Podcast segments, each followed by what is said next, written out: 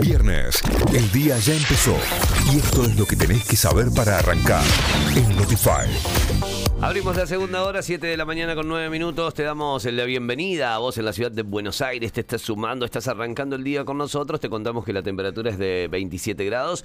El cielo está mayormente soleado, la humedad 67%, el viento a 10 kilómetros por hora. La máxima estimada para hoy en 37. Y atención, porque habría lluvias mañana, ¿eh? a partir de mañana y casi durante toda la semana en Buenos Aires y en la zona del AMBA. Así que a estar atentos. Bienvenidos, bienvenidas en la ciudad de Río Cuarto, 23 grados la temperatura temperatura, cielo completamente soleado, humedad 43%. Eh, el levantó el viento, eh, 21 kilómetros por hora a esta hora. Máxima estimada para hoy en 41, para mañana 40 y atención que el domingo llegarían las lluvias con también una semana que, al menos en el pronóstico, se ve con probabilidades de lluvias todos los días.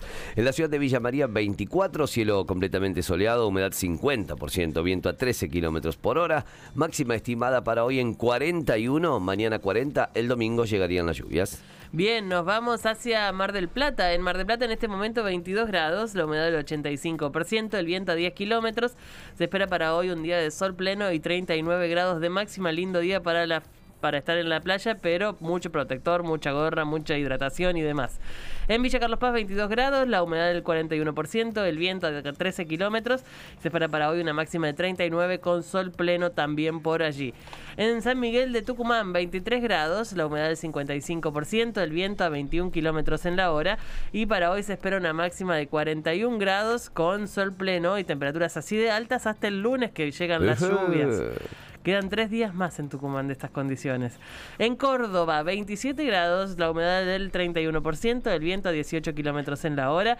Se espera para hoy una máxima de 41 grados, con sol pleno en Córdoba y las lluvias empezarían a aparecer mañana. Ay, qué bien que me haces. Qué bien que me haces con eso. Vamos a ver. Vamos a las noticias. Se registraron 128.402 nuevos contagios de coronavirus en Argentina. Además, fallecieron 139 personas y son 2.400 406 los internados con COVID en unidades de terapia intensiva, según informó el Ministerio de Salud.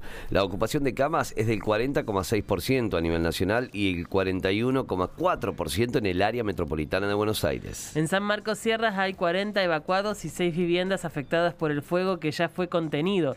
El Ministerio de Seguridad de la provincia de Córdoba informó que el incendio fue controlado en un 90%.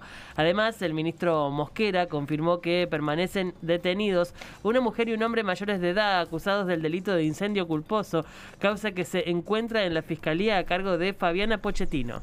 Córdoba, por la ola de calor, advierten por restricciones en el servicio de agua. Desde Aguas Cordobesas indicaron que si el consumo no cesa, en los próximos días podría haber restricciones que afecten el servicio. Desde la empresa advirtieron que el consumo de agua por habitante creció y hoy se encuentra en 356 litros. El príncipe Andrés de Inglaterra renunció a sus cargos honoríficos por las acusaciones de abuso sexual en Estados Unidos el duque de York seguirá sin desempeñar ninguna función pública y se defenderá en este caso en calidad de ciudadano privado. Este fue el anuncio del Palacio de Buckingham respecto al hijo de la reina Isabel II. Australia le canceló la visa por segunda vez a Novak Djokovic. El ministro de Inmigración de Australia, Alec Hawke, sostuvo, hoy ejercí mi poder bajo la sección 133.6 de la ley de migración para cancelar la visa del señor Novak Djokovic por motivos de salud y buen orden sobre la base de que era de interés público hacerlo. De esta manera se pone fin a las ambiciones del serbio de defender el título del primer abierto del año. Nuestra agenda son los temas